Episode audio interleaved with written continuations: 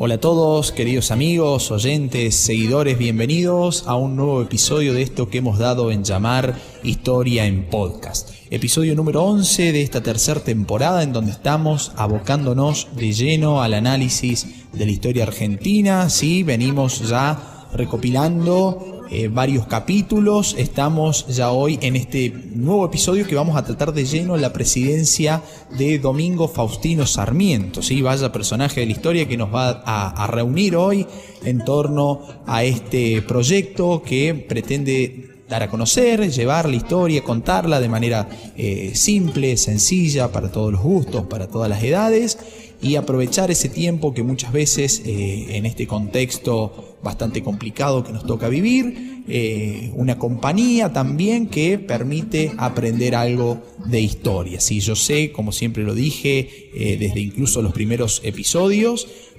no todos tenemos el tiempo necesario para ponernos a leer un libro de historia, pero es una materia que generalmente causa cierto interés. Bueno, esta es la idea de Historia en Podcast. Como les decía, nos va a reunir hoy la presidencia nada más y nada menos que del sanjuanino Domingo Faustino Sarmiento, ¿sí? personaje eh, bastante problemático en la historia argentina, también muy traído al presente, con muchísimos usos políticos de su figura y de su pensamiento, políticos partidarios, digo, lo cual hace bastante difícil en el análisis histórico duro, ¿sí? lo dije en su momento en el caso de Rosas. Eh, lo dije también en el caso de San Martín, por ejemplo. Bueno, Sarmiento no va a escapar a, esos usos políticos partidarios que se hace de su imagen eh, y de su pensamiento, de su ideología, de su forma de ver el mundo, ¿sí? Lo cual, al menos en primera instancia, deberíamos contextualizarnos en, el momento, en el periodo, en el proceso histórico que cada personaje ha vivido para tratar de entender o, llegar al menos eh, a ver esa forma de pensar que eh, llevaba adelante cualquier personaje, ¿sí? De, la historia eh, universal incluso, ¿no? Bueno, Sarmiento no va a escapar a eso, como les decía, va a ser, va a reunir a su alrededor, digamos, una, una serie de requisitos para ser amado por muchos y odiados, eh, odiado también por, por varios, digamos. ¿no? Entonces, yo creo que últimamente, gracias a los procesos revisionistas en historia, eh, Sarmiento es más odiado que querido, pero bueno, eh, no vamos a hacer un análisis de Sarmiento como persona ni incluso de la ideología.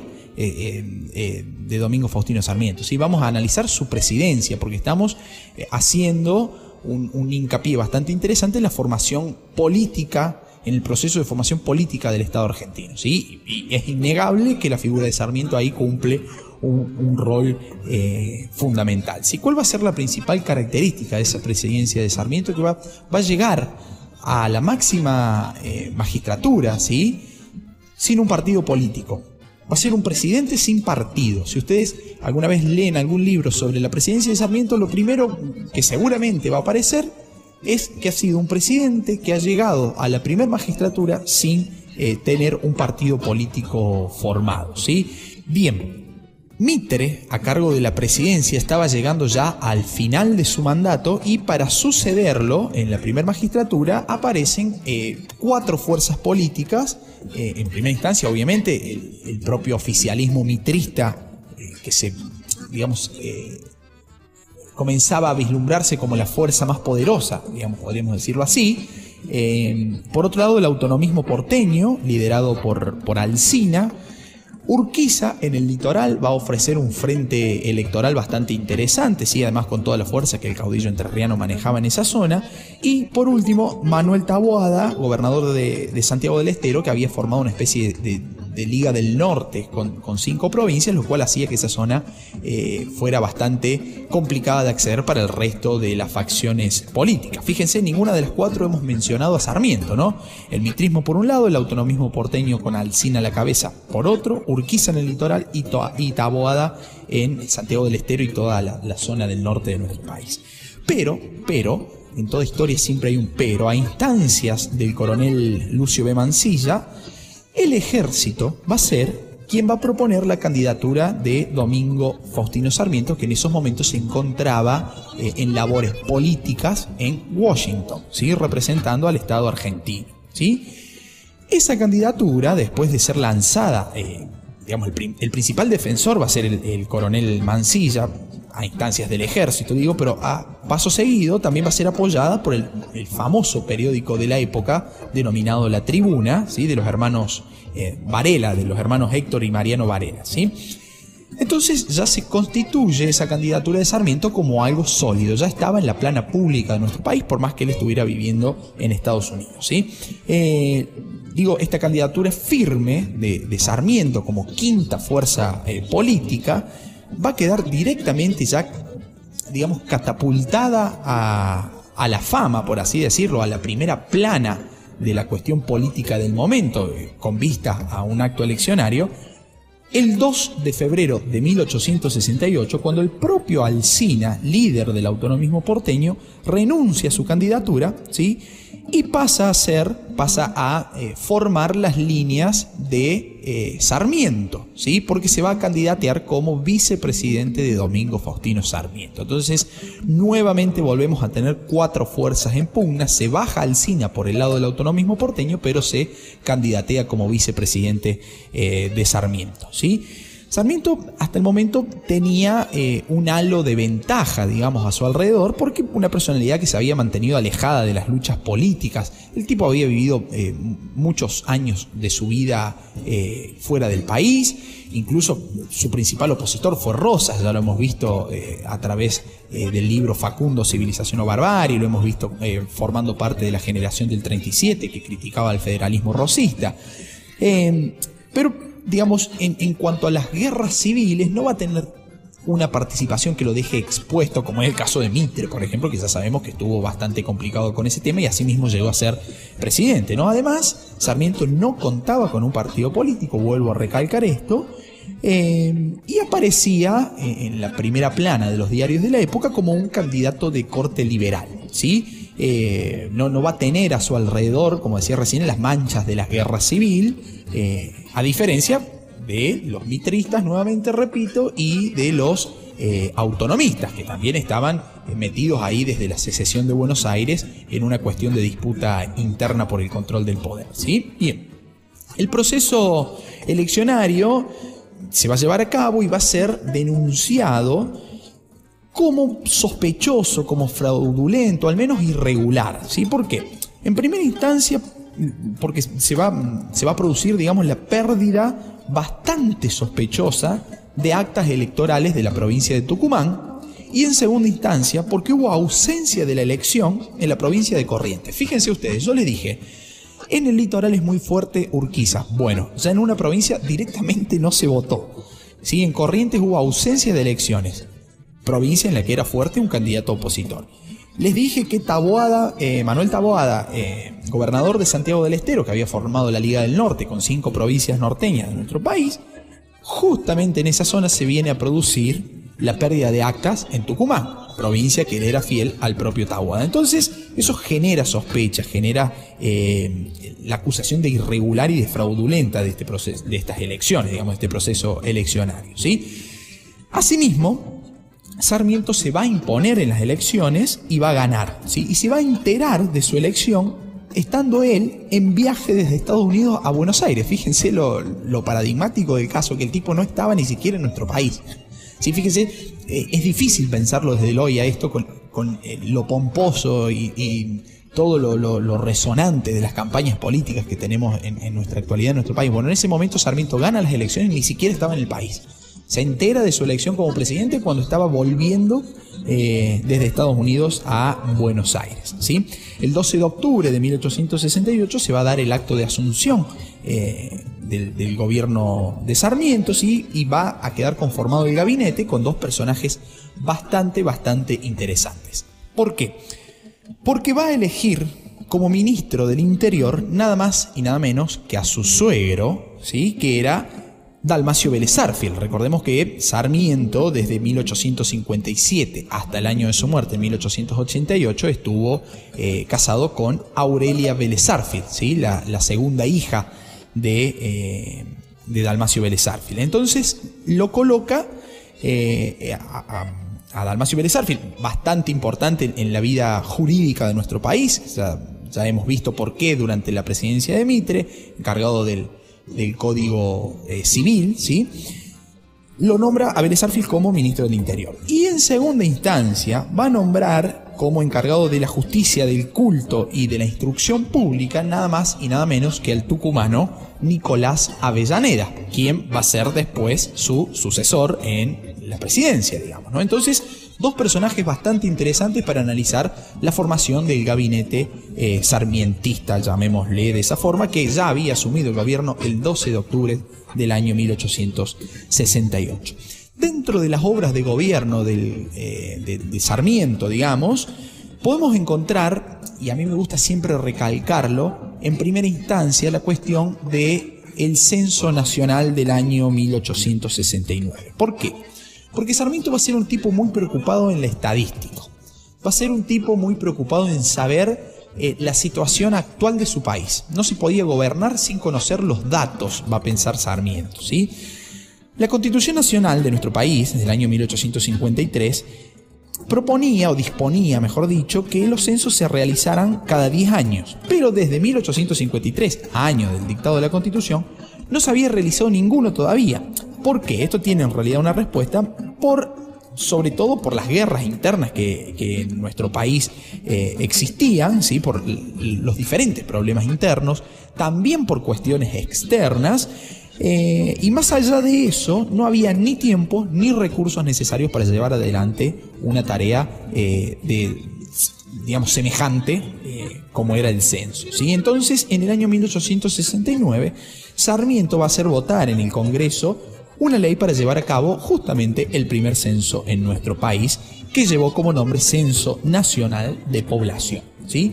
Se va a llevar a cabo finalmente, tras la aprobación del, del Congreso, entre el 15 y el 17 de septiembre del año 1869, si bien los resultados de este censo van a demorar, imagínense, demoran en la actualidad calculen ustedes 140, eh, 150 años atrás, eh, con la tecnología de la época, que no era otro más que lápiz y papel, ¿sí? Y, pies para qué los quiero, porque vamos a caminar bastante para recorrer el país, ¿sí? Sobre todo, eh, estos censos, estos primeros censos van a estar muy centrados en lo que es Buenos Aires y la provincia de Buenos Aires, ¿no? Entonces también un dato como para tener en cuenta. ¿Qué arrojan estos resultados que se hicieron esperar del censo de 1869? Que existían en el país 1.830.214 habitantes, ¿sí? De los cuales 211.000 eran extranjeros. Un dato para tener en cuenta y otro dato interesante es que el 65% de la población todavía seguía viviendo en el campo. Un punto que para Sarmiento, que seguramente ustedes ya algo conocen de la personalidad de él, a la cual no nos vamos a meter en este momento particular, de, en este episodio, digo, ¿sí? Lo cual no deja de, ser interesante para analizar, repito.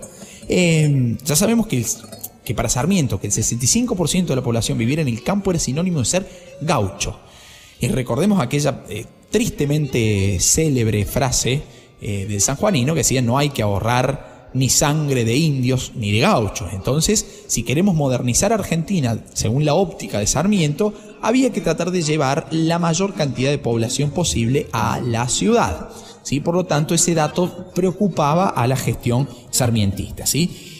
Esos datos, según el análisis que se hizo en esos momentos por la presidencia de Sarmiento, eh, van a mostrar una Argentina, una organización del Estado argentino que estaba en transformación, que estaba en proceso, pero que aún era eh, o, tenía, digamos, una gran base rural, lo cual, repito, preocupaba bastante a Sarmiento. ¿sí? En cuanto a la política exterior, eh, va a ser justamente la gestión de Sarmiento la encargada de afrontar el final de la guerra del Paraguay que hemos desarrollado en el, en el capítulo anterior, la guerra de la Triple Alianza y por consiguiente los posteriores tratados, tratados de paz y además, digamos, como para no dejar de lado las cuestiones limítrofes que eso eh, conllevó, que no fueron siempre eh, ni beneficiosas ni pacíficas para nuestro país. Por lo tanto, va a ser eh, la gestión de Sarmiento la que va a llevar adelante. Hay una serie de tratados y de convenios y acuerdos de paz y sobre todo limítrofes para tratar de establecer justamente los límites con el, derrotado y el destruido eh, Paraguay con esta guerra de la Triple Alianza o como a algunos les gusta llamar la guerra de la Triple Infamia. ¿sí? En cuanto al plano interior, a la política interior, eh, Sarmiento va a tener que afrontar también nuevos estallidos de violencia. El primero de ellos y el más importante, además, que eh, me encanta analizar porque eh, viene, viene, a significar un quiebre de la política de la época, es la rebelión de Ricardo López Jordán, este caudillo entrerriano que va a llevar justamente a cabo en, su provincia. ¿sí? ¿Por qué va a ser tan importante la rebelión de Ricardo López Jordán? Porque va a dar muerte, va, a asesinar, digamos, esta rebelión a una de las figuras políticas más importantes, más contradictoria y más paradigmática del periodo que fue Urquiza. Sí, la rebelión de Ricardo López Jordán en Entre Ríos llega al Palacio San José, que era la sede, la, vivienda, digamos, eh, el lugar de vida de, Justo José de Urquiza, expresidente, eh, y le da muerte. Lo mata justamente acusado de traición, por, traicionar a la causa federal, sobre todo entendiéndolo después del 61, digamos, entendiéndolo después de la batalla de Pavón. ¿sí? Eso genera conmoción en el país. Imagínense ustedes matar una de las personas que por esos momentos además era, era la más rica del país, con muchísimo poder económico, con muchísimo poder político, que había estado a cargo de la presidencia, que había estado a cargo de formar la constitución. Bueno, bueno muere eh, asesinado eh, en manos de esta rebelión encabezada por Ricardo López Jordán. Entonces, ante el miedo de desatar una nueva guerra civil, un nuevo enfrentamiento que fuera inmanejable para el Estado, Sarmiento automáticamente ordena la intervención federal de la provincia de Entre Ríos, es decir, nombra a un gobernador afín a, su sector para que vaya a gobernar esa provincia que estaba conmocionada y en medio del conflicto. ¿sí? Las tropas nacionales finalmente enviadas a Entre Ríos van a derrotar a, López Jordán, que va a volver a rebelarse en varias ocasiones hasta que fue finalmente vencido por el Estado Nacional y no quedó otra más que poner orden en el litoral argentino. ¿sí? Una de las cuestiones claves de la política de Sarmiento eh, en el plano interior eh, fue la cuestión de la educación. Ya todos lo sabemos, la famosa eh, la famosa frase del, de Sarmiento, el padre del aula, del creador de escuelas, del formador de las primeras maestras, del tipo. Hay un dato que a mí me parece realmente hasta, hasta irrisorio, digamos, eh, risueño si queremos llamarlo. ¿Por qué? Porque Sarmiento se dice que, por lo menos a mí me han dicho cuando iba a mi escuela primaria, cuando fui a mi secundaria, aquel que no faltaba nunca clases, decía, eh, sos un sarmientito en, forma de, de sobrenombre, digamos, ¿no? De, un mote. Eh, el Sarmiento que no faltaba nunca a clases. Esos, esos, esos datos han llegado hasta nuestra época. Yo recuerdo mis, mis, maestras de primaria que me decían Sarmiento ni los días de lluvia faltaba a la escuela. Lo cual es, eh, a mí al menos me, causa risa, porque digo, pobres maestras, ni, ni, siquiera se han puesto a averiguar cuánto llueve en San Juan.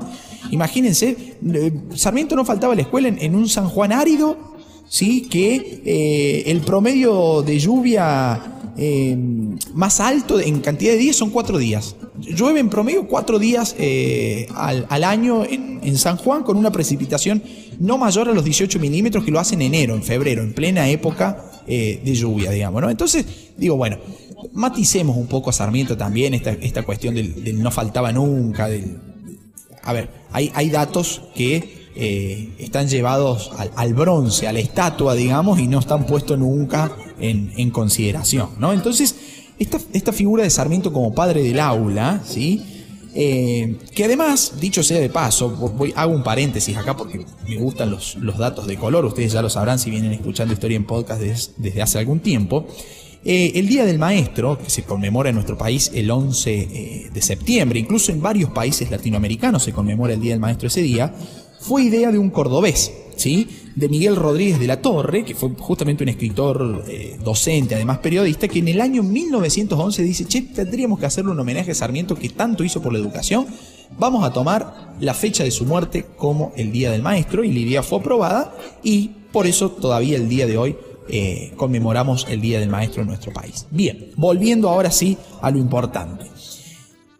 Sarmiento tenía una frase muy célebre que era la cuestión de educar al soberano. Hay que educar al soberano, hay que educar al pueblo, hay que darle a la población de nuestro país las herramientas necesarias para crecer intelectualmente, porque a partir de allí, según Sarmiento, venía el resto del progreso. ¿no? Bien, Esa va a ser su principal preocupación durante toda su gestión. Durante los seis años de su gestión, eh, esta, esta, esta temática de educar al soberano va a ser lo más importante.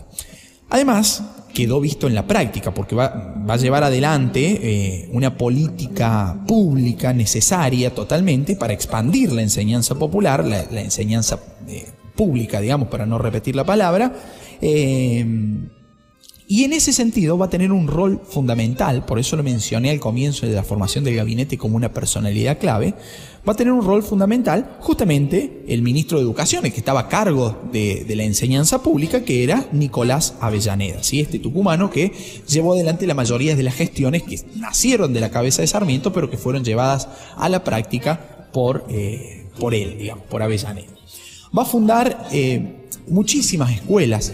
hasta el día de hoy no se conoce el número exacto de escuelas que creó Sarmiento. Obviamente la mayoría de ellas, repito, en capital, en, lo que actualmente es capital federal, digo en la ciudad de Buenos Aires, en, la región bonaerense, pero también en, el interior de nuestro país, lo cual comienza a hablar de una federalización que ya excedía el papel constitucional, ¿sí?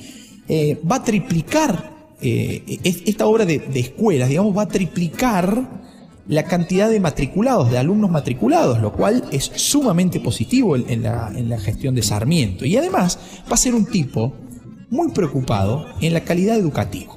Y acá voy a hacer un paréntesis y es eh, hasta va a asomar un atisbo de, enojo, digamos. ¿sí?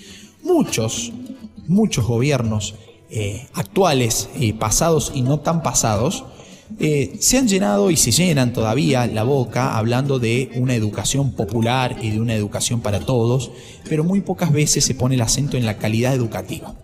Porque si vamos a hablar de educación como demagogia, ¿sí? estamos mintiendo.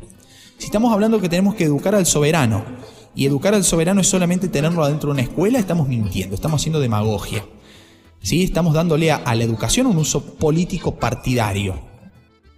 Entonces, ahí los críticos de Sarmiento deberían hacer un parate, ¿sí? mirar la realidad de nuestra educación actual y volver a mirar lo que planeaba Sarmiento. Y vamos a ver qué tan equivocado no estaba. ¿Sí? Sarmiento un tipo que realmente preocupado por la educación, no solamente en tener al alumno en la escuela para que figure simplemente un número, ¿sí? para que sea un número, para que en cuestiones de censos, justamente Sarmiento le encargó de hacer el primero, en cuestiones de censos, digamos, tenemos X cantidad de alumnos. Miren qué escolarizadas tenemos a nuestra población y después tenemos una cantidad de egresados que no se condice con ese número porque muchos, eh, y hablo desde el conocimiento porque estoy eh, en, la educación secundaria, en muchísimos proyectos eh, relacionados no solamente a la historia, sino a la educación, y solamente es utilizado el alumno como un número. ¿Sí? Entonces eso enoja, eso enoja porque no, no, estamos teniendo en cuenta la calidad educativa que sí pregonaba Sarmiento. ¿Hay que tener al niño en el aula? Sí. ¿Hay que tener un alto índice de escolarización? Sí, primer punto. Segundo punto, no, dejemos, no lo dejemos de lado porque si no es, es al vicio tener el alumno adentro de la escuela, lo tengamos con calidad educativa. ¿Sí? Miremos al mundo, miremos, también dejemos eh, de, mirar un poco nuestro ombligo y miremos qué pasa en el resto del mundo en materia educativa y ahí recién muchos políticos podrían comenzar a llenarse la boca con que la educación es realmente un, asunto de Estado, porque si no quedan los números, si no quedan la demagogia y se pierde. Bien, salteando este, este, espacio de catarsis, eh, Volvemos, digo, Sarmiento un tipo muy preocupado con la calidad educativa, un tipo que miraba mucho en esos momentos a Europa, a Estados Unidos. Esto puede ser negativo, puede ser positivo, de acuerdo a cómo uno lo evalúe, el uso que estemos haciendo de la imagen de Sarmiento. En materia educativa fue sumamente eh, positivo, aunque hay que decir, Sarmiento obviamente desprestigiaba al sector rural, al hijo del gaucho y al hijo del indio. ¿sí? Lo eliminó, fue parte de un genocidio también a, ese, a ese sector. Entonces, también hay que decirlo. ¿sí? También hay que decirlo. ¿Qué hace Sarmiento con esta cuestión de la calidad educativa? Va a formar docentes que estén capacitados, ¿sí? teniendo como modelo justamente el horizonte estadounidense, o mejor dicho, teniendo como horizonte el modelo estadounidense, ¿sí? Eh, sobre todo las escuelas de Boston, que él tanto eh, conocía y que había recorrido además. Eh, tanto en cuanto al aspecto como al espacio físico de las escuelas, Sarmiento va a ser un gran eh, preocupado, digamos. hay que estar en la escuela, hay que estar horas en la escuela, pero además hay que estar de forma cómoda. El diseño de la escuela actual es un diseño que parte de la cabeza de Sarmiento, que obviamente no es un diseño propio, sino que viene copiado del modelo estadounidense. los pupitres, por ejemplo. Eh, los pupitres fue una idea de Sarmiento que trajo a nuestro país. El diseño interno del aula, ¿sí? el maestro en un parado al frente, al frente de una pizarra, incluso en esos primeros momentos de la escuela, eh, pensado, eh, el maestro parado en un pedestal, pensado como el poseedor del conocimiento y el resto de los, de los alumnos, de los estudiantes, lenguaje que se usa hoy en día, estudiantes, ya no más alumnos, eh, por debajo de la figura del maestro como una especie de, digamos, de caja a la cual hay que llenar. Entonces, ese modelo conductista eh, no resiste críticas directamente, ¿no? Eh, basta analizar el sistema educativo de nuestro país. Pero fue el, el que pegó primero, digamos, y vaya si pegó, dice el refrán, el que pega primero pega dos veces. Bueno, vaya si pegó el modelo conductista que trajo Sarmiento a nuestro país, digamos, ¿no? Lo cual lleva eh, innegablemente a un gran desarrollo educativo de eh, la Argentina. ¿sí? En 1870 va a crear, en este paradigma de la calidad educativa y de, educar al soberano, va a crear la Escuela Normal número uno de Paraná, bastante importante para la época y para el, acervo educativo nacional. Va a traer maestras estadounidenses a formar docentes en nuestro país, porque esas escuelas normales tenían la eh, capacidad, digamos, cuando uno egresaba de la escuela normal, egresaba ya como maestro de grado, digamos. De ahí vienen las maestras normales. ¿sí? Las maestras normales eran eh, egresadas de eh, esa escuela normal, digamos, lo cual ya salía con un título de maestro, podía enseñar las primeras letras que se llamaban en esos años. ¿sí? Va a crear y va a fomentar la creación de bibliotecas populares, incluso también va a crear un organismo encargado de proteger esas bibliotecas populares, que fue la Asociación Protectora de Bibliotecas Populares.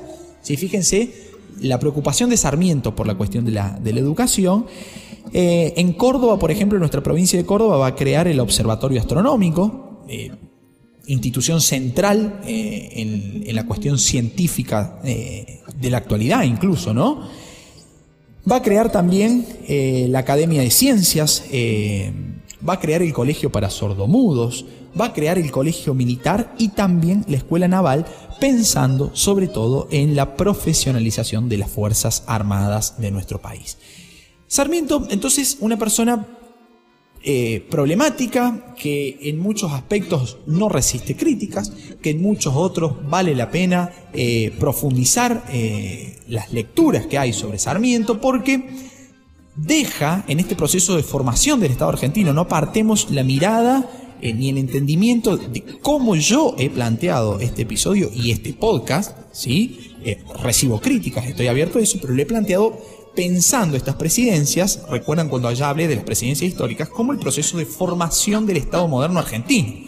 Proceso que se va a terminar recién en 1880, que todavía estamos en vísperas. Bueno, acá rescato lo positivo de la presidencia de Sarmiento en pos de la formación de ese Estado argentino al cual quiero arribar en, episodios venideros, digamos. ¿sí?